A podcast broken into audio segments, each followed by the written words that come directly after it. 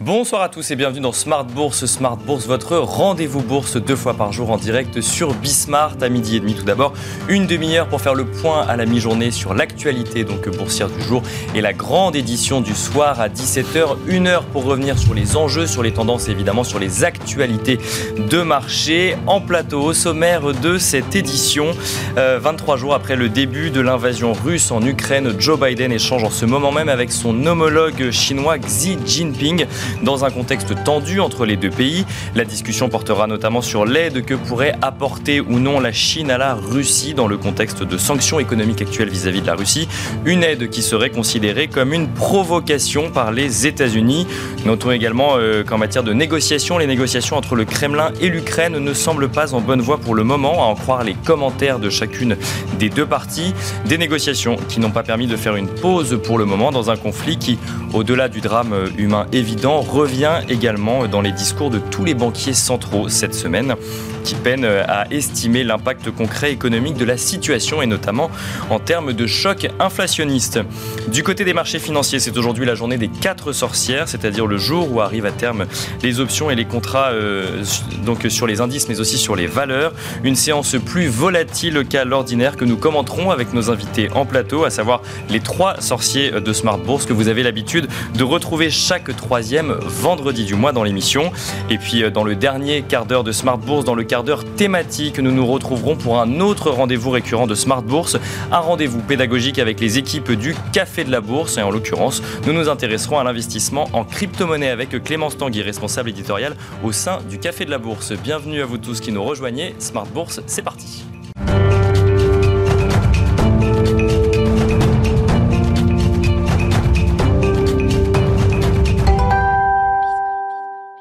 Et nous commençons comme d'habitude avec Tendance, mon ami, le résumé complet de l'actualité du jour proposé par Eva Ben Saadi. La bourse de Paris évolue euh, à l'équilibre juste avant la clôture, dans un marché euh, toujours centré sur la guerre en Ukraine évidemment, mais également sur l'entretien entre les présidents euh, américains et chinois. Un repli qui s'explique aussi par la pression des cours du pétrole, alors que les négociations entre la Russie et l'Ukraine n'ont pour l'instant rien donné.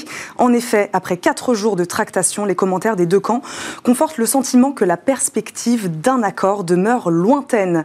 Soulagement néanmoins aujourd'hui, puisqu'hier les marchés évoquaient un possible défaut paiement de la Russie. Moscou semble finalement en mesure d'honorer ses dettes en effectuant ses paiements obligataires libellés en dollars. Plusieurs médias ont en effet rapporté que JP Morgan Chase a pu recevoir les paiements attendus de la part de la Banque centrale russe, écartant ainsi le risque de défaut à très court terme. Les regards, je vous le disais, étaient surtout euh, tournés vers cet entretien au sommet entre les présidents euh, américains et chinois. Les États-Unis qui ont annoncé, vous vous le rappelez cette semaine, le déblocage de 800 millions de dollars supplémentaires pour fournir une aide militaire à l'Ukraine. La Chine a refusé de condamner euh, l'offensive russe ou de la qualifier d'invasion. Le président Biden devait prévenir son homologue chinois que Pékin s'expose à des mesures de rétorsion en cas de soutien militaire à Moscou. Du côté des données macroéconomiques, la zone euro a enregistré en janvier 2022 un déficit commercial de 27,2 milliards d'euros. Quelques chiffres sont parus aussi aux États-Unis. L'indice composite des indicateurs avancés du Conference Board a augmenté comme prévu de 0,3% en février pour s'établir à 119,9 points après une baisse de 0,5% en janvier. Les ventes de logements anciens aux États-Unis euh, de février ont diminué de 7,2% par rapport à janvier 2022. Du côté des valeurs, et en France, on a suivi aujourd'hui EDF. D'abord, l'électricien a annoncé le lancement d'une augmentation de capital d'un montant de 3,1 milliards d'euros, visant notamment à renforcer la flexibilité financière du groupe. On a suivi euh, également Michelin, qui fait état d'une fragile amélioration du marché du pneumatique neuf en février, avant que la crise provoquée par la guerre en Ukraine se fasse sentir. Air Liquide aussi après avoir lancé un investissement échelonné de plus de 300 millions d'euros dans quatre unités de production au Japon. La société d'investissement également, Vindel également, qui a réalisé un bénéfice net de 1,05 milliard d'euros en 2021, après une année 2020 dans le rouge. Également le constructeur naval français Beneteau, puisqu'il est largement revenu dans le vert en 2021, dépassant même son niveau de bénéfice opérationnel d'avant-crise après une très bonne fin d'année. Il se dit d'ailleurs très optimiste pour l'exercice en cours. Enfin, le cours de TF1 oscillait à la baisse. Lui, aujourd'hui, l'autorité de la concurrence a annoncé l'ouverture d'une phase d'examen approfondie concernant le projet de fusion de la chaîne avec M6. Voilà, donc c'était Tendance, euh, mon ami, le résumé complet de l'actualité boursière du jour proposé par Eva Ben Saadi. On vous donne également le cours du CAC 40 en temps réel qui affiche une très très euh, légère baisse qui est à l'équilibre, donc moins 0,04% à 6609 points.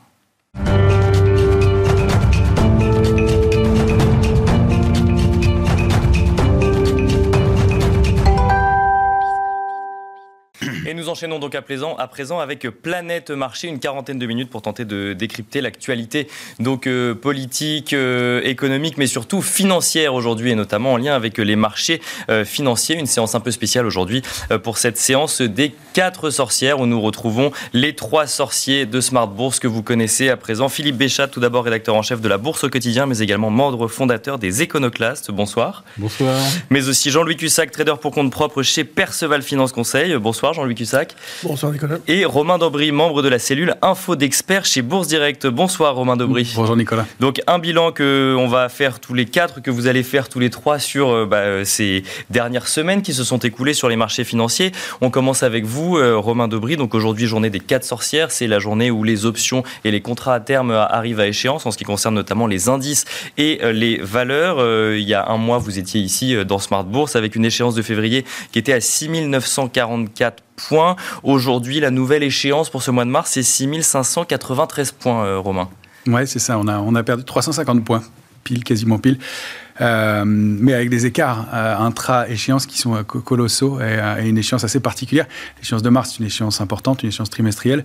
et donc, on, on, est, on pressentait à la fin de l'échéance dernière que le marché était un peu vulnérable et que d'un côté, il y avait un risque de sell-off et que d'un autre, il y avait du cash, des opportunités sur le marché. Et les deux se sont révélés en, en moins d'un mois. Donc, on, on entame l'échéance d'avril avec une position sur les options ouvertes moyennes de l'ordre de 25 000 lots. mais ça avril n'est pas une grosse échéance, euh, avec des portefeuilles couverts, des investisseurs qui restent prudents euh, dans ce, dans ce contexte-là. Pas extrêmement, mais assez prudents des zones d'intérêt qui sont bien identifiées, euh, qui sont 6006, 6009, un peu au-dessus, 6100, 6003, qui va être une zone de support importante à préserver sur l'indice parisien, et puis en dessous, c'est 5006, 5950 qui va être la, zone suivante de, concentration d'options de, de vente.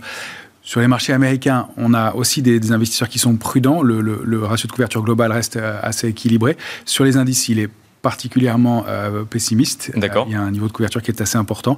Euh, et sur les options sur actions, euh, il y a un peu plus d'optimisme que les, que les mois précédents et un intérêt global, une position verte qui n'a pas sensiblement évolué depuis février. Un, mot peut-être sur ce ratio de couverture que vous, que vous mentionnez. Est-ce que vous l'avez vu, vous l'avez pas vu changer drastiquement sur le, le, mois dernier et ce malgré une situation géopolitique de plus en plus incertaine? Alors on l'a vu accélérer. En fait, on l'a vu commencer le, finir l'année 2021 et commencer l'année 2022 de façon extrêmement complaisante. D'accord. on était euh, on comparait le, ratio de couverture à un an avant, euh, on avait plus de deux options de, vente pour une option d'achat à 5500 points sur les CAC 40 fin 2020. Euh, fin 2021, on était à 7000 points autour et on avait un ratio de couverture qui était bien moins important, de l'ordre de 1 pour 1, et donc qui témoignait d'un risque sur le marché. Le risque s'est matérialisé. Donc, assez rapidement, avec ce contexte d'un inflationniste de hausse des taux, les opérateurs ont commencé à se protéger. Et c'est ce qui a probablement limité les conséquences de l'accélération en tout cas dans un premier temps. Et puis une fois que le, conflit a été euh, déclenché, déclaré, là, le ratio de couverture a encore, euh, s'est encore accentué. Donc là, il se détend un petit peu, euh, en effet l'intérêt qui manquait cruellement sur le futur CAC 40, euh, puisqu'il était parmi les plus bas de, de, 5 ou 6 ans, euh, a commencé à se construire, mais plutôt avec un intérêt baissier et un intérêt spéculatif. Et c'est ce qui a créé des écarts et accentué des écarts, à mon avis, très importants aussi, avec des rachats de short, des contre-pieds, des rachats de, de vente à découvert, euh, et un marché d'excès, et puis un marché assez binaire aussi, c'est-à-dire qu'il n'avait pas arrêté de monter de mars 2020 jusqu'à fin 2022. là, il s'est mis dans un mode baissier aussi, compte tenu du contexte, mais avec ce cette mécanique assez, euh, puissante, assez euh, régulière, et avec des côtés assez mécanique euh, quand même. Euh, alors, on a eu, on peut considérer qu'on a eu une forme de sell-off sur les indices euh, européens, puisque deux grosses séances d'accélération baissière lourdes avec du volume, avec vraiment une, idée de capitulation. reste la question du, sell-off sur les marchés américains qui n'a pas eu lieu. Eux, ils sont restés, ils ont baissé très sensiblement. Nasdaq est même passé en bear market techniquement, théoriquement, enfin perdu plus de 20%. mais il n'y a pas eu ce même, même comportement. Et je pense que ça, c'est une des, des, questions, une des, épées de, de Damoclès qui pèsent. Ah, donc ce ne serait pas une, plus grande résistance des, euh, marchés américains, mais peut-être euh, la, question c'est de savoir si le sell-off arriverait plus tard. Aussi, voilà, effectivement. On avait une feuille de route qui globalement indiquait qu'on euh, on avait un risque d'accélération baissière marqué en, début d'année ou au, printemps, pardon, et qu'un un rebond pourrait se mettre en, place ensuite. L'idée c'est que souvent les, séquences de, de baisse se font en trois temps. Il y a une première baisse un peu canalisé, qu'on appelle la vague A, mhm. un rebond, euh, qui est souvent qualifié de rebond du chat mort, c'est-à-dire que ce ne sont pas les mains fortes qui payent ce rebond, c'est la vague B on pourrait être dedans. Euh, on le verra peut-être un peu plus précisément techniquement. pour le coup. Et, euh, et peut-être par la suite, alors ce ne sera pas instantané, il y, a, il y, a, des choses qui se passent là maintenant qui euh, peut-être repoussent les événements, encore qu'on est dans un fonctionnement très incertain et les événements géopolitiques peuvent faire basculer les choses à, tout moment. Mais si on essaie de garder une feuille de route technique, on pourrait être dans ce mouvement de, de, rebond qui peut durer, hein, qui peut durer très longtemps, plusieurs semaines, plusieurs mois, avant de, de connaître une peut-être autre phase de, baisse marquée. Euh, donc, on a déclenché des éléments, des choses importantes euh, en début de semaine, avec ce gros, contre-pied euh, du début de semaine, et puis ce gap, ces gaps qui ont lieu sur la plupart des indices et qui peuvent marquer de façon significative des ruptures avec la tendance baissière en place précédemment. Donc, il se joue quelque chose d'important. Il va falloir le confirmer et le, préciser dans les, dans les jours à venir, puisque là, il y avait aussi les considérations techniques qui, qui influaient, notamment l'échéance des marchés dérivés. Et donc, le, le, début de semaine prochaine et la préservation de ces gaps, donc la plupart des gaps qui ont été formés en journaliste sur les indices majeurs, euh, va être vraiment importante, je pense, pour les, pour les séances à venir et confirmer si on, peut reprendre un petit peu d'air euh, ou pas. Bon, alors ça pose effectivement un certain nombre de questions, peut-être sur la stratégie qu'on verra, qu'on verra dans un second temps. J'ai envie de vous poser euh, la même question, Jean-Louis Cussac. Qu'est-ce, que, qu'est-ce qui vous a marqué ces dernières semaines sur les marchés financiers? Comment est-ce que vous vivez cette séance des quatre sorcières aujourd'hui? Bah, Aujourd'hui, ça s'est, très très bien passé. Ce matin, c'était vraiment très très calme. C'était carrément l'œil du cyclone. Hein. Il n'y avait rien. On était à 500 millions échangés euh, à 10h30, alors que ces derniers temps, nous étions plutôt à 1 milliard. Euh, ça alerte pour une journée des quatre sorcières que, euh, dans la matinée, il y ait moins d'échanges que d'habitude bah, Ça veut dire que beaucoup de positions avaient tourné certainement déjà sur les échéances suivantes. Et, surtout, ça confirmait ce qu'on observe depuis maintenant bah, euh, plus d'un mois, enfin un mois hein, pour moi, même depuis le, démarrage de la guerre et avant, le manque d'idées fortes, de convictions. moi, le mois dernier, j'avais dit, premièrement, je, je joue l'achat du SP500 et la vente de l'Eurostox, ou bien du CAC 40 si on si n'a pas accès. Mais, euh, et je jouais cette euh, surperformance des marchés américains, surperformance du dollar, et, d'ailleurs le dollar qui a servi de refuge euh, dans cette période. Et ça, déjà, ça a bien fonctionné. Ensuite, le CAC 40, il, il, a vraiment mis le genou à terre le jour où c'était un vendredi, je crois, c'était vers le 4, où Emmanuel Macron a dit euh, ça va durer, euh, c'est mal parti, euh, c'est ça, ça, il, a eu un discours extrêmement pessimiste. Et... Oui, puis ça, a rappelé, ça, ou en tout cas, ça a annoncé à un certain nombre d'investisseurs français, ça vous concerne pour le coup. Ah ben. C'est aux portes de chez vous, puis ça vous concerne directement en France. Oui, oui, mais ça, a cassé le, enfin, le moral, parce que le marché, si vous voulez, il avait une capacité à rebondir quand même assez, assez forte. Euh, à, plusieurs reprises, on a eu des trous, puis ça rebondit euh, violemment. Euh, on, sentait ce que moi j'ai appelé jusqu'à même aujourd'hui, parce que donc là, ça avait cassé le 4 et le lundi 7 où ça a dévissé. On, on, a senti une capitulation là. Mais même quand il y a eu ces fortes ventes, euh, c'était beaucoup d'arbitrage, beaucoup de gestion algo, euh, euh, cash futur, options, gestion de delta, gestion par rapport aussi indice, je vous dis, américain contre européen.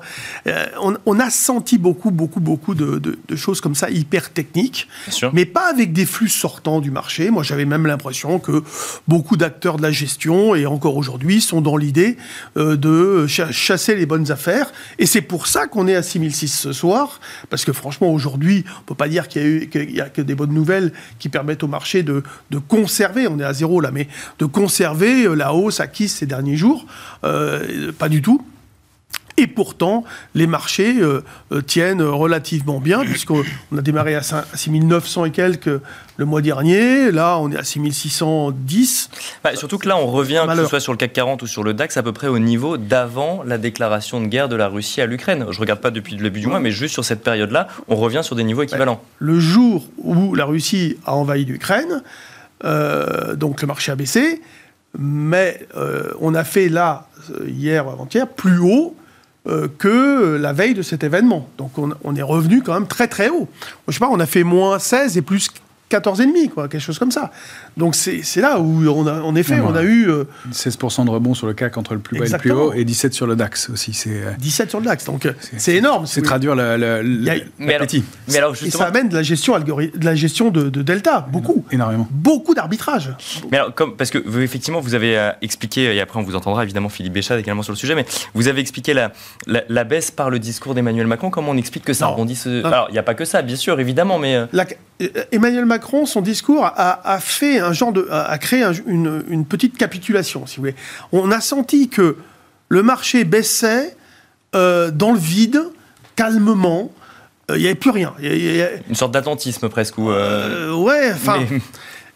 Non, c'était le moral qui était cassé, une sorte de. Les gens étaient un peu anéantis, ils se disaient bon, mais ils n'avaient pas envie de vendre, si vous voulez ce qui est important dans cette échéance, c'est qu'on a vu qu'il n'y a pas eu, comme en 2020, l'effet domino. Tu vois ce qu'on avait connu avec euh, euh, les options qui étaient vendues à l'époque à 12 de vol, 10 de vol. Là, les options, la, volatilité implicite, elle était précédemment à, 20, 25, mmh. euh, parfois au plus bas à, 14, à 15, 16, mmh. mais souvent même entre 20 et 30, etc. Donc, si vous voulez, il n'y a pas eu des ventes d'options par complaisance, par, par manque d'idées. Euh, bon, je vends des poutres parce que de toute façon, ça ne me dérangera pas d'acheter moins cher, sauf que quand il s'agit d'acheter, plus personne ne veut l'acheter, donc ça pose problème. Mais là, euh, on n'avait pas eu de complaisance précédemment. Donc, si vous voulez, le marché, euh, comme il était hyper méfiant, bah, ça n'a pas créé de phénomène domino, notamment sur les ventes de poutres qui n'étaient pas très importantes. Vous voyez Et même les gérants avaient plutôt protégé leur position. Donc voilà, on, a, c'est, une phase de un mois sous la menace.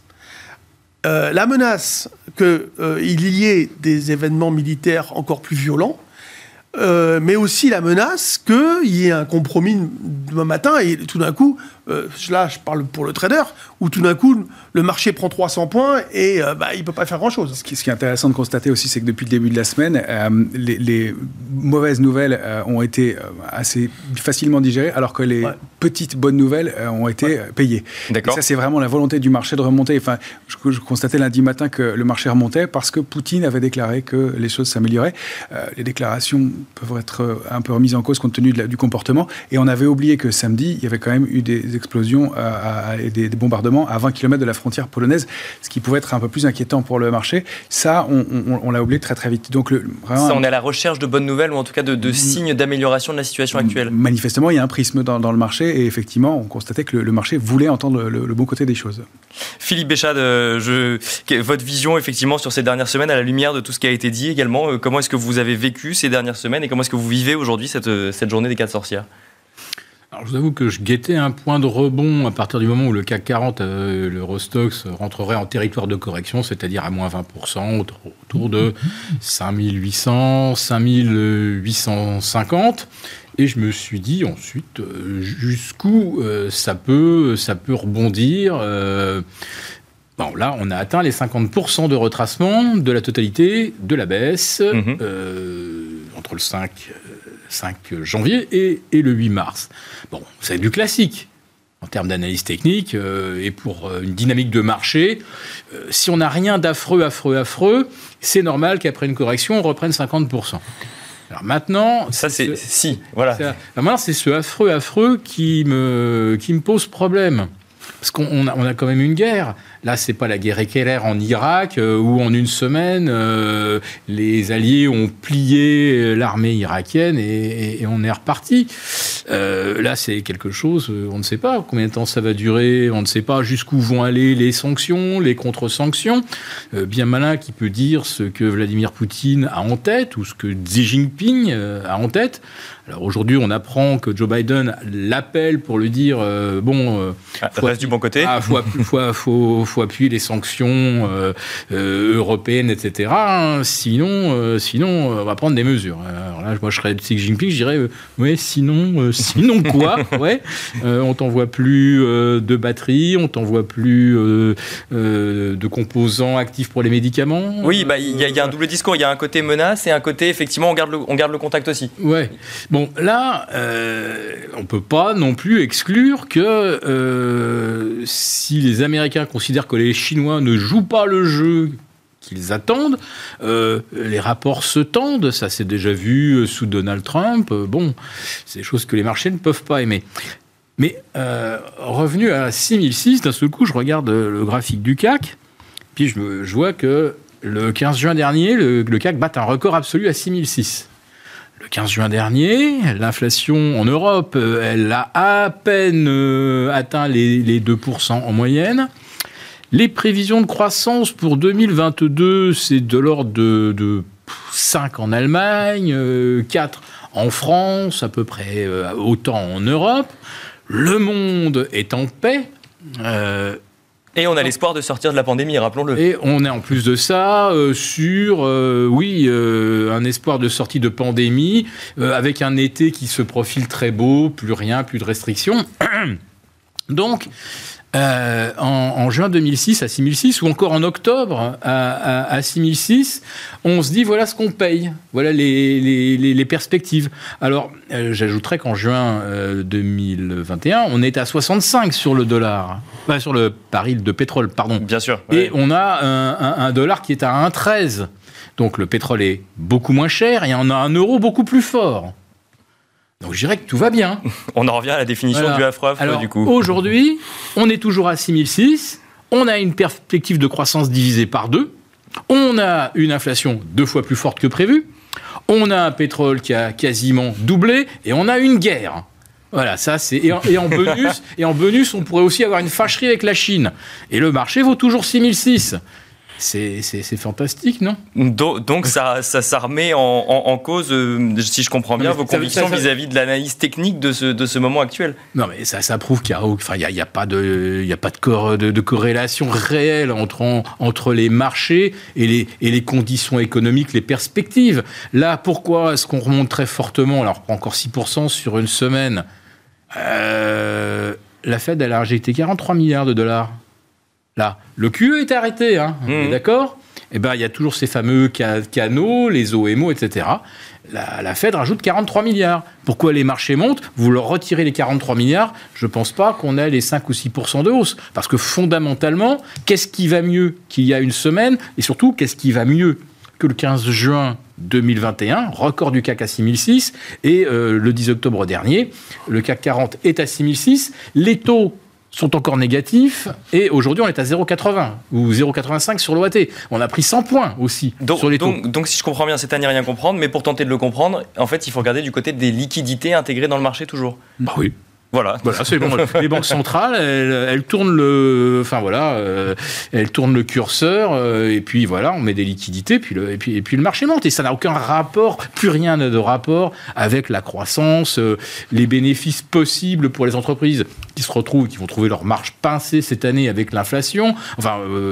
Voilà, c'est tout. Ça n'a aucun sens. Le CAC à 6006, économiquement, géopolitiquement, au niveau des taux d'intérêt, ça n'a strictement aucun sens. Ça n'a strictement aucun sens. Romain Nobry, je voulais que vous vouliez réagir justement. Bah, en fait, une des explications aussi, c'est qu'il y en a eu un peu pour tous les goûts sur ce marché. C'est-à-dire qu'il y a eu euh, des, des, des, valeurs stars, des valeurs de croissance qui ont été intouchables, qui ont reculé de 20 à 30, à 38 ou 50 euh, Oui, on a vu Bayer Hermès notamment qui effectivement euh, qui continue à reculer sans, sans qu'on comprenne pourquoi ça a été des, points d'entrée. Euh, il y a eu beaucoup de value aussi, euh, de, valeurs vraiment, vraiment massacrées. Euh, il y a eu notamment tout le secteur automobile qui a, été vraiment très très bas. On a retrouvé sur Valeo des niveaux de, du, début de, fin, du creux de la crise Covid. Bien sûr.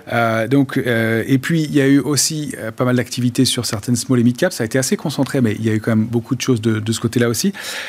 et on a retrouvé des valeurs qui étaient complètement oubliées ou, sous-payées. Je pense à des Valorec ou des CGG qui ont eu quelques heures quelques séances de, gloire. Donc en fait, il y avait du cash, des mains, pas forcément des mains très fortes, mais qui ont voulu rentrer dans le marché. puis il y a des belles valeurs aussi qui ont corrigé et, qui, ont, qui, elles, sont revenues sur des, points d'entrée ou qui ont été rendues intéressantes par le contexte. Des choses qui sont un peu récurrentes, un peu, solides et qui font que bah, les, opérateurs ont, pu entrer. Donc avec ce, cet éventail qui s'est ouvert eh bien, et du cash disponible, une volonté de payer sur repli aussi. Euh, les gestions l'expliquaient. Depuis l'été, ils n'arrivaient pas à rentrer. Depuis le mois d'avril, mai, juin, ils plus à rentrer dans le marché. Ils avaient, raté les mouvements. Et donc, ça, ça, ça, il y avait des il y avait aussi une inquiétude liée à la hausse des taux, donc des parts de cash qui avaient augmenter si on écoute le consensus des gestions. Donc, tout ça fait que euh, le, mouvement ayant l'air de s'arrêter sur des niveaux techniques et la correction ayant été assez marquée, bah, il y a eu des petits points d'entrée qui ont aussi permis de, s'auto-alimenter euh, et de faire basculer, à mon sens, les choses avec en plus de ça des vendeurs à découvert qui euh, avaient pris la main et qui se sont rachetés, avec ces opportunités, avec l'élément technique de gestion de, Delta sur, une échéance de mars qui est importante, ça a contribué aussi à ce, rebond.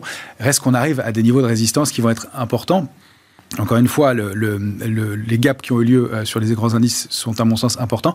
Euh, les perspectives de progression sont malgré tout, sur les indices, un peu limité. Je pense qu'en stratégie, il va falloir réfléchir euh, et vraiment faire du stock picking. La logique indicielle, elle est très difficile à travailler aujourd'hui. Euh, nous, on, avait, on était couverts, on s'est découvert trop tôt. On a raté une partie de la baisse. C'est tant mieux. Enfin, je veux dire, on n'est pas, c'était pas le, sens. On est rentré pas mal, mais on est sorti beaucoup trop tôt. Euh, trop tôt en partie des, parties euh, leverage. Et pour le reste, pour la partie investisseur, on est toujours investi, mais on a déjà des progressions qui sont tellement significatives en quelques jours qu'on on se pose la question de, enfin, on allège et on prend parfois du bénéfice en reformant des poches de cash en se disant que le marché est compliqué. Donc il y, a, des stratégies qui sont difficiles à mettre en place. Il faut être très très dynamique, même dans une stratégie investisseur. Et ça, c'est euh, compliqué à, appréhender dans un marché où, ben, si on, vise des indices comme le S&P, il y a encore 3 à 5 de progression pour aller chercher des niveaux vraiment de résistance très très importants, des niveaux sous lesquels on avait construit des figures de retournement baissière de long terme. Sur le Nasdaq, c'est un peu mieux, il y a encore 8 à 13 sur les cours de clôture d'hier soir. Euh, sur le DAX, c'est 5 à 8% Sur le CAC, c'est assez léger, il y a une zone 6717, euh, 6828 qui nous coiffe et qui va être Bien sûr. difficile à, déborder, avec peut-être des perspectives sous les 7000. Mais euh, dans la logique indicielle, je pense que ça va être très difficile d'aller rechercher, d'aller rattraper ces niveaux-là tout de suite. On a déjà fait une très grosse partie du chemin. Donc le, retour du stock picking après, effectivement, l'année 2021 ou effectivement, ou même 2020, où c'était le. Bah, il, suffisait presque, entre guillemets, d'aller, euh, de suivre des indices américains pour faire les performances, euh, des performances équivalentes parfois à certains, certaines gestions de, stock picker pour le coup. Exactement. Et là, on voit des choses très intéressantes sur pas mal de titres. alors, il y en a beaucoup, c'est impossible de toutes les citer, mais il y, a, des titres qui tiennent très bien. Virbac, Fougro, euh, Groupe Gorgé, Fougro, c'est plutôt une, recovery, mais Groupe Gorgé, euh, Nacon, euh, Samsé, parmi des valeurs, j'en cite quelques-unes euh, euh, parmi d'autres, mais on, a voilà, et des prix, des positions euh, aussi qu'on allège déjà, je vous disais, il y a des valeurs comme Neoen qui ont eu des intéressants, Voltalia aussi, sur des plus petites valeurs. Le secteur des énergies renouvelables a été très, très, très suivi, très payé. Et aujourd'hui, dans la logique indicielle, ça s'est calmé depuis une dizaine de jours sur les matières premières, mais on, on, a quand même un mouvement fort, à mon avis, qui reste en place dessus. Et sinon, qui surperforme, il y a la finance, l'industrie, banque, santé, techno, chimie, construction et médias. Eh ben justement, ça fait une transition toute trouvée euh, pour euh, continuer avec vous, Jean-Louis Cussac, justement sur ces, euh, sur ces secteurs d'activité. Donc, on a vu les banques qui, qui sont en fort recul, qui subissent effectivement cette situation ukrainienne. On voit également l'automobile qui, qui, qui, en pâtit, le luxe. Alors, c'est peut-être pas forcément en lien évidemment avec la situation, en lien évident avec la situation ukrainienne, mais qui recule également depuis le début de l'année. À l'instar d'Hermès, je regardais la plus grosse progression du CAC 40 depuis le début de l'année, c'est Thales. Alors là, pour le coup, c'est en lien avec la défense, avec l'armement. Donc, c'est peut-être aussi euh, un sujet d'actualité. Comment est-ce que vous regardez ces, changements sectoriels euh, bah, finalement euh, avec le recul de ces trois premiers mois de l'année, du coup ces rotations sectorielles sur, le CAC 40 bah, Là, elles s'inscrivent dans des logiques fondamentales, tout simplement. Maintenant, sur les grosses capitalisations des valeurs du, CAC 40, il n'y a pas de drame. Voilà, il n'y a pas de drame. vous prenez par exemple Sanofi, elle n'a pas bougé. elle a vraiment bien, bien performé. Euh, Sanofi, ouais, c'est plus 6% depuis le début de l'année, ça fait voilà, Oui, donc moi, je bon, j'aurais pas été capable de vous donner la perf, mais je, je sais qu'elle est en haut. Euh, donc ça, c'est déjà important parce qu'elle fait plus de 7% du CAC 40. Bon, LVMH, elle avait beaucoup boosté, elle est revenue pas mal en arrière, bien évidemment, mais dès qu'il y a une amélioration, elle, elle remonte très très très vite. Et puis, bon, euh, les, France, Total, bon, elle avait beaucoup boosté aussi, elle a reculé, elle s'est reprise. C'est de l'énergie, donc c'était plutôt un, secteur qui était acheté. et là, vous prenez ces trois valeurs, vous avez 12, 12, 7 et 7 en gros. Hein. Vous avez 26% du CAC déjà. Mhm. Après, le secteur automobile dans le CAC 40 ne pèse pas très lourd. Bon, là, par contre, c'est vrai, c'est un bain de sang. Euh, dans, les bancaires, vous avez des, drôles enfin, des fortes divergences. Hein. Par exemple, entre la SocGen qui a dû perdre dans le mois la 26%, euh, bah, BNP a perdu que 14%. Vous Et c'est pareil, dès que ces valeurs remontent, euh, vous voyez BNP qui prend tout de suite 4, 5, 6%, parfois, elle, va, elle va très très vite, BNP. Parce qu'elle est, elle est appréciée, euh, c'est vraiment la plus belle bancaire, euh, et donc elle rebondit extrêmement violemment les marchés, moi, je pense qu'ils sont encore dans les faits. Faites-nous confiance, quoi. Voilà. Il y a aussi le plan de relance européen qui va être annoncé. Certainement, les détails, on les attend, mais il va y avoir un plan de relance. Encore une fois, c'est encore de l'argent qui va aller, euh, qui va aller sur les marchés. Hein. Ça, ne ruisselle pas vraiment. Hein. Donc, euh, c'est vrai que les, marchés sont engorgés de liquidités. ces liquidités, elles vont pas disparaître comme ça du jour au lendemain. Euh, et encore une fois, c'est très différent. Euh, à, long terme, on aura probablement une convergence entre euh, les fondamentaux euh, qui ne sont pas très bons et, les cours de bourse, peut-être, à moins qu'à nouveau des liquidités nous tombent du ciel. Mais en général, si vous voulez, à long terme, les choses convergent. Mais... Et puis après, elles redivergent et tout, en fonction des anticipations. Et là, on revient à 6006, mais on était passé par 7004. Vous voyez? C'est très particulier parce qu'on on a des, phénomènes de construction de marché qui sont extrêmement impactants. Euh, il faut vraiment étudier la, volatilité implicite, c'est-à-dire ce qu'on attend de la suite des événements. Ça, montre, si vous voulez, le degré de prudence et de méfiance des acteurs euh, de la gestion et aussi, bien sûr, de la, spéculation. Et euh, la méfiance a toujours, toujours été très forte. À partir de là, s'il y a de la méfiance, il n'y a pas de complaisance et il n'y a pas de vulnérabilité à la baisse. D'accord. Ça, c'est un phénomène euh, que vous pouvez observer très facilement. Autant en décembre 2019, quand j'ai dit barrez-vous, c'était vraiment, je disais, le moindre problème peut avoir un effet important, euh, violent à la baisse. Alors évidemment, ça a été euh, le, la Covid, donc là c'était dévastateur, mais Là, on n'est pas du tout dans cette situation parce que la guerre, en effet, bien sûr, euh, Philippe a raison, c'est extrêmement grave. Euh, on n'est plus du tout dans la situation d'il y a quelques mois. N'empêche qu'en effet, on est quand même à 6006. Mais on n'aura pas le même rebond. Alors, on, alors voilà. Par contre, c'est vrai, on n'aura pas le même rebond, on n'aura pas les mêmes situations, ça sera très différent. Mais tant qu'on a cette hyper méfiance des marchés, avec des vols à 28 aujourd'hui, on est quand même monté à 56 de vols. 56 sur l'échéance mars. Bon, c'était très court. Hein. En général, on regarde la, vol à un mois, trois mois, et elle baisse après, c'est normal. Mais elle reste, si vous voulez, sur avril, autour de 28. Euh, moi, le marché, j'ai beaucoup de difficultés. Je considère qu'on est, on est dans une zone de neutralité. On, a neutralisé euh, les indications baissières, etc. Et j'ai beaucoup de difficultés à me projeter. D'accord. C'est la première fois, euh, à la fin d'une échéance, où je ne euh, je ne tourne pas des grosses positions, enfin des, belles positions. Souvent, je mets le paquet à l'échéance hein, où on attend le lundi. C'est parce qu'on s'attend souvent à des corrections lundi, parce qu'on a tiré souvent, etc. Là, je suis léger comme je ne l'ai pas été depuis, euh, je n'ai pas envie de dire 10 ans, mais pas long, mais je suis très léger. C'est-à-dire que tu auras une dizaine de contrats qui se battent en duel, donc pour moi, c'est extrêmement faible. Parce qu'une une, une, difficulté de comprendre la situation, euh, la situation actuelle, ou parce que pas y a... suffisamment d'indicateurs Alors, parce qu'en effet, il y a ces divergences. Les divergences nous rendent méfiants. Euh, et puis... Euh, c'est binaire. Et, voilà, ce côté binaire de la situation, c'est-à-dire que si on arrive lundi matin et qu'ils ont fait un accord dans le week-end, ben on va se retrouver à, à 6009 immédiatement, enfin je pense, hein, à tort ou à raison, encore une fois. Hein. Parce que c'est vrai que euh, il y a beaucoup de sociétés qui vont énormément souffrir de ce qui se passe actuellement, euh, toutes les boîtes qui travaillent avec la Russie, etc. Parce que ça, ça, ça va pas disparaître en cinq minutes. Hein, c'est euh, N'empêche qu'on peut se retrouver à 6009, et si nous sortent, je sais pas, une catastrophe, on peut se retrouver à 6003, donc ça peut aller très très vite. Très très très vite. Donc une difficulté effectivement de naviguer entre des mouvements qui peuvent être, euh, qui peuvent être conséquents dans un sens ou dans l'autre. Très binaire. Très binaire, oui. Et donc il faut monter des stratégies edgées, il faut montrer des stratégies euh, euh, futures en phase d'option, etc. donc plutôt côté technique. Et c'est pour ça que les marchés, si vous voulez, ne sont pas sous la pression de vendeurs potentiels. Vous voyez si par exemple j'étais très acheteur, je serais un vendeur potentiel si ça allait mal. Aujourd'hui, Comme- on est plus dans une situation d'attentisme. Ah oui, moi je suis méfiant, mais il y a- je suis pas le seul. On est, il est méfiant, il est méfiant, tout le monde est méfiant. Et ben justement, on va, va vendre on va entendre Philippe Béchat pour savoir si vous êtes méfiant, Philippe Béchat, euh, tout simplement.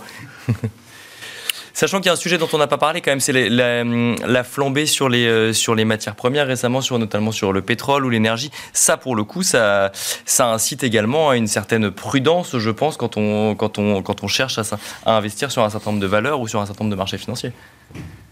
Ben oui, euh, il y a un an, je reviens à 2006.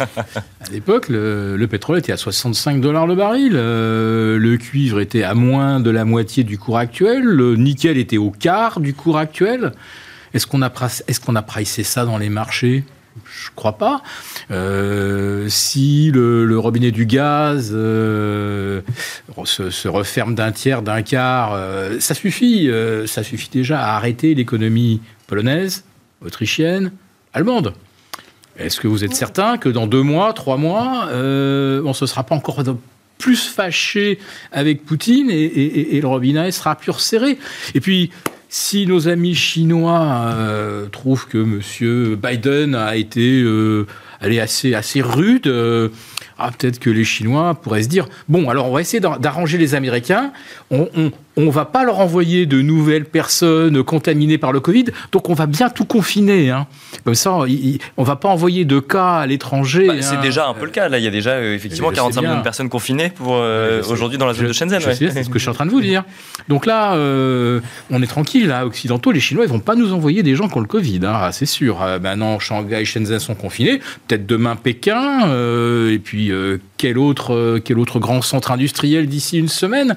Et puis, ils peuvent très très bien laisser tout confiner, hein, euh, jusqu'à ce qu'on soit certain qu'il n'y a plus aucun cas. hein. Euh, Est-ce que vous voyez la conséquence Euh, Pas un conteneur qui quitte le port de Shenzhen, qui, qui quitte Shanghai, euh, qui quitte Hong Kong. Euh, mais est-ce que les marchés ont, ont seulement intégré cette perspective? Je crois que les marchés n'intègrent rien.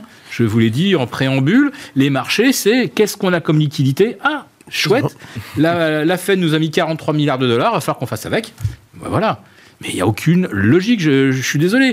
Euh, maintenant, qu'est-ce, que je serais tenté de faire, moi, euh, dans, dans, dans ces circonstances? Ben, Je suis en train de regarder d'autres choses. D'abord, je regarde les marchés de taux. D'accord, oui. Voilà. Bon, euh, on est au plus haut maintenant depuis l'été 2018 euh, en termes de rendement en Europe. Voilà. On était quand même un petit peu plus bas sur les marchés en, en- en 2018, hein, si ma mémoire est bonne. Donc euh, là, euh, on a des conditions quand même monétaires qui sont, qui sont moins favorables. Euh, un autre domaine que je regarde, c'est bien sûr l'échange. Donc là, Là, on regarde plutôt le dollar que, le- que l'euro en ce moment. Ouais, bon, c'est toujours l'euro par rapport au dollar. Donc, on en avait parlé ici d'un objectif à 1,08. On était tous d'accord d'ailleurs hein, sur cet objectif 1,08 et on l'a fait. Maintenant, si on casse 1,08, je dirais que c'est une autre histoire qui commence. Parce que là, non seulement déjà, là, en l'espace de 4-5 mois, euh, l'euro, perd 4% de pouvoir d'achat par rapport au dollar. Donc, ça, ça renchérit bien sûr nos importations de 4%. Mécaniquement, on Bien paye sûr. ouais. on paye encore tout en, en- en- en dollars, ça c'est clair. Puis je regardais le franc suisse. euh, il y a une semaine, on était au plus bas historique face au franc suisse, l'euro par rapport au franc Bien suisse. sûr. ouais. Et quand vous regardez euh, sur, euh, sur trois ans euh, le graphique du franc suisse, vous voyez une espèce d'énorme tête-épaule. Et euh, on était sur le point de casser la ligne de coup le, le- le 7-8 mars. Voilà. Et sur cette thématique euh, des, des- des devises, euh, je trouve quand même que l'annonce faite par l'Arabie Saoudite qu'ils sont prêts à vendre euh, leur, leur baril de, en, en pétro-yuan, euh, c'est quand même un, un sacré basculement. Parce qu'imaginez imaginez que les Indonésiens, ils leur prennent la fantaisie de faire la même chose. Les Malaisiens, avec Petronas. Et qu'on se retrouve avec du pétrole qu'on achète dans plein de devises différentes, effectivement. Enfin, plein, plein de devises, il y, aura, le dollar ou le yuan. Le dollar ou le yuan, oui. Voilà. Bon, et c'est vrai qu'historiquement, quand un pays euh, représente, on va dire, l'essentiel des, des, des, des, échanges de flux de marchandises, euh, historiquement, c'est plutôt cette devise-là qui a tendance à s'imposer euh, sur la scène mondiale comme devise dominante. Alors, vous me direz, il y a aussi les échanges de services où là, la Chine n'est pas très très présente, donc le dollar conserve encore une certaine prééminence. Enfin, elle est de plus en plus contestée. Euh, et là, je dois dire que euh, je suis sûr que les Américains, ça les embête beaucoup de voir le dollar contesté comme devise d'échange par leurs alliés saoudiens. Euh, bien sûr, bah, vous verrez les Indiens, les Pakistanais, hein, les Pakistanais qui finalement font des déclarations qui sont quand même relativement hostiles aux États-Unis en ce moment même et qui disent qu'ils ils comprennent davantage la position chinoise. Euh, donc ces gens-là, je pense qu'ils sont aussi prêts à payer, euh, à, payer éventuellement au yuan, pourquoi pas. Donc ça, c'est un basculement géopolitique, géostratégique absolument majeur. Et là, les Américains, là, on touche vraiment à quelque chose d'extrêmement sensible pour lesquels ils vont, je vous assure, ils ne vont pas laisser faire. Donc on, on s'en va peut-être vers des choses très dures et euh, une tension, je pense, des relations avec la Chine. Ça me paraît quasi inévitable parce que si les États-Unis perdent le dollar, c'est-à-dire cette faculté de s'endetter sans limite euh, aux dépens de tout le monde, euh, je veux dire que ça, la face du monde est en train de changer. Bon. En fait, il y, a de très très nombreux catalyseurs de catastrophes potentielles, c'est certain. Euh, quand on voit la, volatilité donc constatée des marchés, c'est pas sain. Euh, ça ne se justifie pas fondamentalement. Et euh, ça, veut dire que les, opérateurs peut-être se trompent tout le temps. ils, vendent trop et quand ça remonte, ils rachètent trop. la seule chose qu'on peut éventuellement dire, c'est cela. Mais en effet, il n'y a pas de convergence avec les fondamentaux. Oui, mais euh, c'est peu plausible quand même que les opérateurs se trompent tout le temps. Pourquoi pas bah, ils suivent les marchés comme, comme vous ici autour de la table, donc potentiellement ils ont peut-être les mêmes constats que vous pour le. Non, mais les marchés se vivent à l'ère soviétique depuis mars 2009. C'est-à-dire que les banques centrales ont aboli le risque, les, les banques centrales mettent de l'argent au guichet tous les matins, c'est eux qui font les cours. C'est plus des marchés. Non, mais en plus, quand je fais des formations, j'explique aux gens, je dis, vous savez, un trader professionnel, c'est quelqu'un qui a l'habitude de perdre. Euh, donc, euh, perdre et se tromper, ça fait partie de la vie du trader, hein, il n'y a pas de souci avec ça. Ce qu'il faut, c'est à la fin gagner, avoir des, process, etc. Et euh, des exemples, par exemple, importants, c'était avant-hier, je dis 6530, j'achète. C'est un niveau d'achat. Mais quand on va chercher 6530, je suis placé, mais quand on y va, si j'étais pas placé, j'aurais pas envie d'acheter. Parce que c'est une mauvaise nouvelle qui est venue provoquer la chute à 6530. Et puis, j'ai pas eu le temps de dire ouf, parce que ça fait poum, j'ai été fait, et derrière, c'est reparti. Qu'est-ce qui justifie ça Vous voyez? En fait, ce qu'il faut comprendre, c'est que les marchés financiers sont des phénomènes de construction complexes euh, qui euh, font appel à des dérivés, options, futures, etc., euh, avec des réactivités extrêmement violentes sur du très court terme, plus la spéculation, etc. Donc, essayer en permanence de trouver des justifications fondamentales à des mouvements de marché, c'est pas la peine. Là, globalement, ce qu'il faut dire, c'est en effet ce qu'a raconté Philippe, c'est-à-dire euh, ben, des, dizaines de catalyseurs potentiels de catastrophes. En même temps, euh, un, état d'esprit des acteurs euh, du trading, de la gestion de tout le monde, de se dire, a priori, on est encore dans le faites-moi confiance, on fera ce qu'il faut pour pas que le système parte en vrille, etc. Et, et voilà, c'est un équilibre instable en permanence. C'est ce qu'on observe en tout cas depuis des, mois et des mois. Là. Et alors pour conclure peut-être euh, avec vous, euh, Romain Daubry, sur euh, une valeur refuge généralement dans, des temps incertains, l'or ou les métaux précieux, que, comment est-ce que vous voyez du coup ce, cette thématique d'investissement Bon direct. le, le, dealer, le broker, c'est lui qui gagne le plus. et, l'or et les matières premières en général, oui, bah, c'est une thématique qu'on a souvent évoquée, qu'on a proposée plusieurs fois. Euh, et qui était une grosse part de nos allocations euh, depuis le début de l'année. On a allégé un petit peu d'or à 2000 pour faire de la place pour 2000 euh, dollars l'once pour faire de la place pour quelques, quelques, actions et encaisser un peu de bénéfices. C'est un, trend et l'or et l'argent pour des raisons un petit peu différentes, mais qu'on avait euh, effectivement depuis, euh, depuis longtemps, peut-être un petit peu tôt, mais qui euh, eh bien, a, bien, a bien permis de, profiter de ce début d'année. Et c'est à mon avis un train de long terme. L'argent pour des questions industrielles, en plus du, du côté métal refuge, l'or pour le côté refuge, c'est certain. Et il y a un train fort qui se met en place depuis plusieurs semaines maintenant. Et on réintègre un canal aussi de long terme. et donc la, volatilité est, telle. En fait, il s'est produit avec ce mouvement une accélération dans, toutes les tendances. Les matières premières montaient globalement et ça depuis plusieurs semaines. Les actions baissaient globalement, et depuis plusieurs semaines. Euh, sur l'échange, les, c'était la même chose. L'euro baissait, il a accentué son mouvement. Euh, ça a été un, un, phénomène catalyseur qui a permis d'accentuer tous ces mouvements-là. Donc il y a des retours. Euh, donc on revient sur des niveaux de support, mais la volatilité a été colossale sur l'or et l'argent. On a touché des cibles, on est revenu sur les supports précédents euh, quasiment en deux, séances.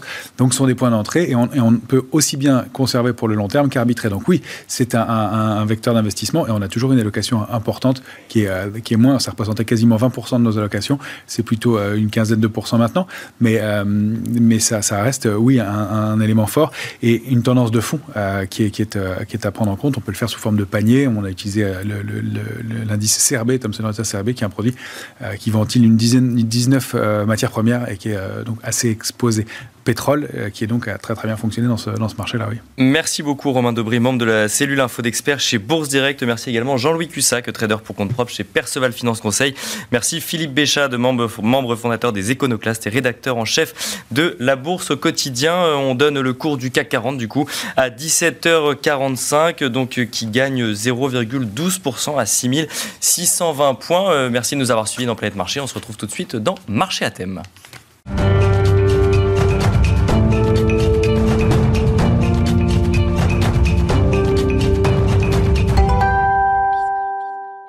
Et nous enchaînons à présent avec le dernier quart d'heure de Smart Bourse, le quart d'heure thématique marché à thème en l'occurrence, où nous allons revenir sur l'investissement dans les crypto-monnaies. Nous allons faire un petit peu de pédagogie dans un rendez-vous récurrent dans Smart Bourse avec le café de la bourse. Et en l'occurrence, nous avons le plaisir de recevoir donc sur le plateau de Smart Bourse Clémence Tanguy, responsable éditoriale au sein du café de la bourse. Bonsoir Clémence Tanguy. Bonsoir Nicolas. Bienvenue sur le plateau de Smart Bourse. On va donc euh, évoquer avec vous les, la façon concrète d'investir dans les crypto-monnaies.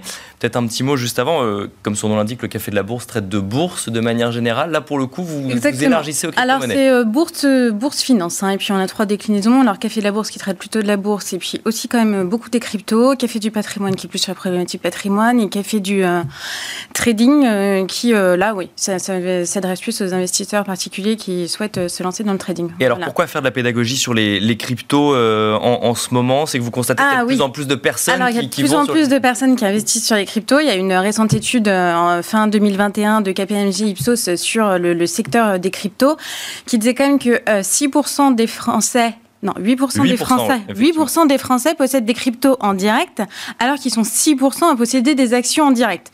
Donc, on voit que c'est vraiment quelque chose qui, euh, c'est vraiment une tendance de fond. Quoi. C'est, c'est plus, euh, c'est plus un marché euh, de niche. Surtout qu'il y a 30% des Français qui n'ont pas encore investi en crypto et qui envisagent de le faire. Donc là, on commence quand même à, parler de quelque chose qui est quand même assez conséquent. Donc, il faut accompagner finalement ces volontés pour ces 30% qui n'ont pas encore investi pour des raisons diverses. Peut-être qu'ils attendent un petit peu ou peut-être qu'ils n'arrivent n'arrive pas forcément à le faire, comment est-ce qu'on fait concrètement du coup pour investir dans les crypto-monnaies? Voilà, alors c'est un peu la question, c'est pas, pas forcément aisé, euh, c'est pas, pas forcément aussi simple d'accès euh, que la bourse, même si euh, ça a quand même tendance à être de plus en plus simple.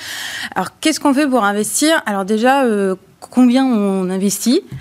C'est pas forcément une question, facile. Hein, on se la voilà. en bourse, on se la pose Exactement. En bien sûr. Exactement. On se dit combien je mets sur mon portefeuille boursier. On se, en crypto, bah, c'est faut raisonner de la même façon en fait. Il faut raisonner exactement de la même façon. Il faut prendre en compte que euh, les cryptos, c'est des actifs spéculatifs et hautement volatiles. Donc hyper risqués. C'est, euh, ça rentre dans la catégorie euh, des placements alternatifs ou on appelle ça aussi parfois les investissements exotiques.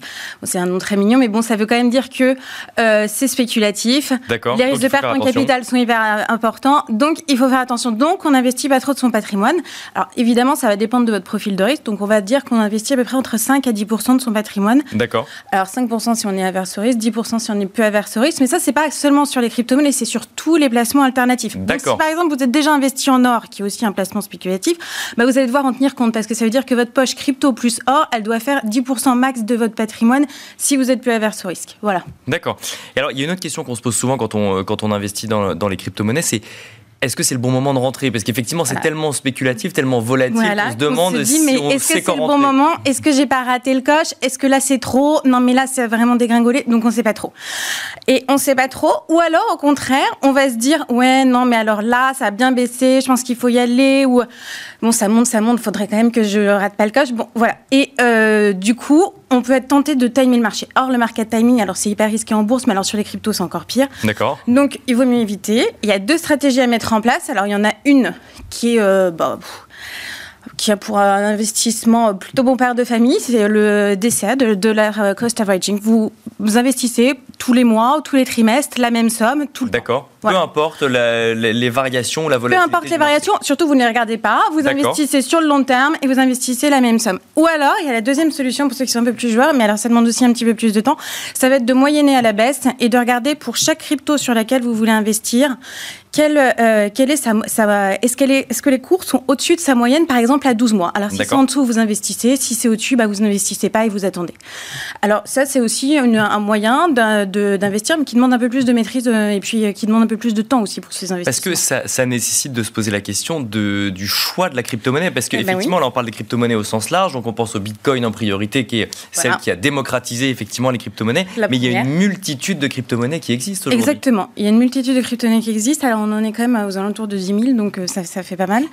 Alors, effectivement, il y a l'incontournable, c'est le Bitcoin. Mais alors, il y, a, il y a quand même la deuxième qui, qui est aussi incontournable, c'est l'Ethereum. Bien Alors, sûr, voilà, Ça, oui. c'est les deux. Ça, c'est les poids lourds. euh, celles qu'il faut, enfin, faut en posséder en portefeuille, voilà. Après, c'est assez facile de les posséder en portefeuille. Ça, là, parce que vous n'êtes même pas obligé d'investir en direct, puisqu'il y a aussi des ETP sur lesquels vous pouvez investir, qui sont un peu comme des ETF. Mais pour les crypto-monnaies. Mais pour les crypto-monnaies. Bien sûr. Voilà. Après, euh, il y a aussi les produits dérivés. Ensuite, vous pouvez vous tourner vers euh, le top 10. Alors, on a euh, Ripple, Cardano, Stella. Donc, ça, ça reste les grosses crypto-monnaies. Le top 10 de la capitalisation boursière. Donc, c'est quand même des euh, Bien sûr. importantes. Solana également, dont on entend souvent parler. Voilà, donc ça, pareil, vous investissez en direct ou via des produits dérivés. Ensuite, vous avez le top 50. Alors, on commence à être sur des euh, cryptos qui sont un peu plus niches, mais qui, qui ont quand même euh, du potentiel, qui peuvent être intéressantes. Alors, on est sur euh, Litecoin, euh, Dogecoin, on a beaucoup parlé. Et puis, vous avez The Sandbox, par exemple. On reviendra tout à l'heure dessus, ouais. parce que moi, je l'aime bien. Et euh, alors ça, euh, ça peut être plus compliqué de trouver euh, des produits dérivés pour investir dessus se- selon les courtiers. Donc généralement, va être plus sur l'investissement direct. Et puis après, vous avez les petites crypto-monnaies. Bon, bah, je vous ai dit, il y a quasiment 10 000 crypto-monnaies, donc des petites, il y en a beaucoup. Et alors, donc juste pour bien comprendre, donc il y a les grosses cryptos, le top 10, et même pour aller sur le top 50, en fait, on sur le top 10, on peut quand même des produits dérivés pour un, Ouais. trouver des produits dérivés pour investir Oui, sur ces cryptos. oui. Par contre, après, on y Sur le top forcément en 50, direct. Ouais, vous n'allez pas forcément trouver des... Enfin, ça peut exister, mais après, il faut trouver le courtier bourse qui va vous proposer... euh, et par exemple, Litoro propose des dérivés sur les cryptos, mais pas sur toutes les cryptos. Il n'en a pas 50. Enfin, voilà, c'est... Après, l'offre a aussi tendance à s'étoffer depuis plusieurs années. Mais pour l'instant, voilà, parfois, vous êtes obligé d'investir en direct. Et alors, vous nous avez dit qu'il y avait plus de 10 000 crypto-monnaies. Si jamais j'ai envie d'aller chercher dans celles que personne ne connaît pour trouver peut-être la future qui Eh un voilà, c'est ça, exactement. Alors, euh, il y a cette tentation d'aller chercher la future parce que effectivement, c'est- comme pour n'importe quel actif financier. En fait, il y a une corrélation euh, risque-rendement. Rendement, bien sûr. Donc, évidemment, vous pouvez- celle qui fera euh, 5000% l'année prochaine, euh, elle n'est pas dans le top 10. Elle va être euh, en bas. Mais Bien alors, sûr. le problème, c'est que ça va être compliqué de la trouver et donc il faut faire très attention.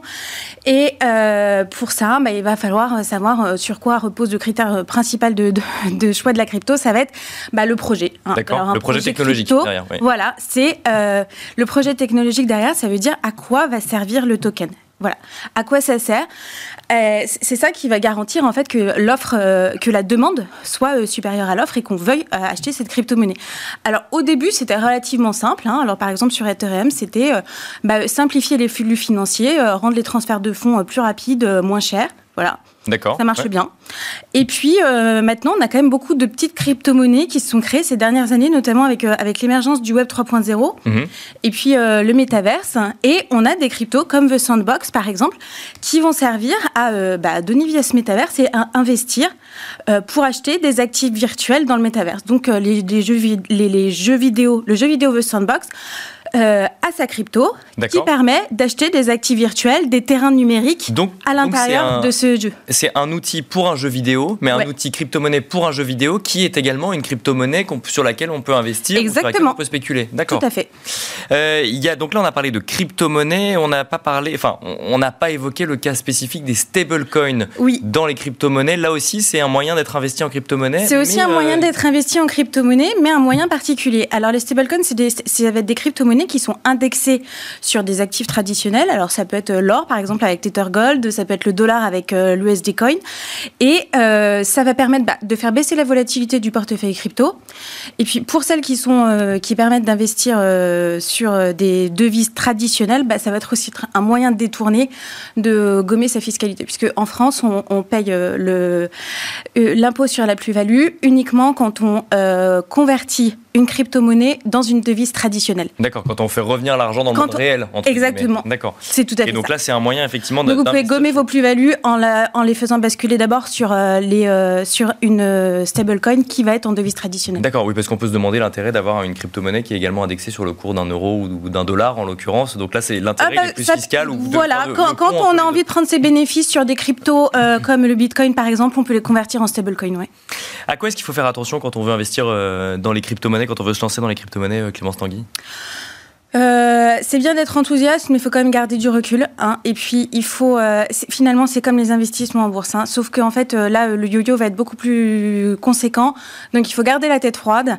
Et il faut, avant même d'avoir investi, bien avoir réfléchi aux questions qu'on s'est posées. Combien j'ai investi Quand est-ce que j'investis Et pas changer son plan de trading au moment où, d'un seul coup, le bitcoin explose ou chute considérablement. Donc, ça, ça vaut pour la bourse comme, comme, pour, les crypto-monnaies euh, on a parlé effectivement de, crypto, on a parlé de stablecoin. Il y a un terme aussi assez poétique quand on parle de crypto-monnaie, c'est les shitcoins. Alors ça, effectivement, si on peut voir effectivement des gens avec de l'influence qui vont vous promouvoir telle ou telle crypto-monnaie. Et euh, ça, il faut, il faut en faire très attention pour le coup, toujours dans cet objectif d'aller chercher peut-être celle qui va euh, d'un coup d'un seul faire plus 5000%. Il faut faire très attention à. Oui, alors c'est quand même, c'est pas, enfin c'est pas forcément très simple de savoir quelle va être quelle est la technologie derrière une crypto-monnaie, quel est le projet derrière la crypto-monnaie, euh, qui l'a créé, quels sont les développeurs, etc. Et en fait, c'est pas forcément aussi accessible qu'un euh, un titre coté en bourse d'une société que tout le monde connaît. Et donc, effectivement, il y a des arnaques qui peuvent exister et des gens qui peuvent bah, créer des crypto-monnaies euh, juste le temps de que certains spéculent, voilà, d'appeler certains fonds et ensuite elle peut disparaître effectivement. Et puis les shitcoins, bah, ça va être aussi des crypto-monnaies qui n'ont pas réellement de projet de route, qui n'ont pas, pas de d'utilité vraiment du jeton derrière, eh ben celles-là, elles prendront jamais de la valeur. Et donc, il faut faire attention, effectivement, donc, euh, à euh, bien choisir ses crypto-monnaies ou à se faire bien accompagner. Merci beaucoup et surtout, j'imagine, à suivre ça de manière régulière et de près, euh, suivre ça de manière très régulière. Merci beaucoup, Clémence Tanguy. Je rappelle que vous êtes responsable éditorial au sein du Café de la Bourse. Merci également de nous avoir suivis ce soir dans Smart Bourse. On se retrouve du coup lundi prochain à midi et demi pour une nouvelle édition de Smart Bourse sur Bismart.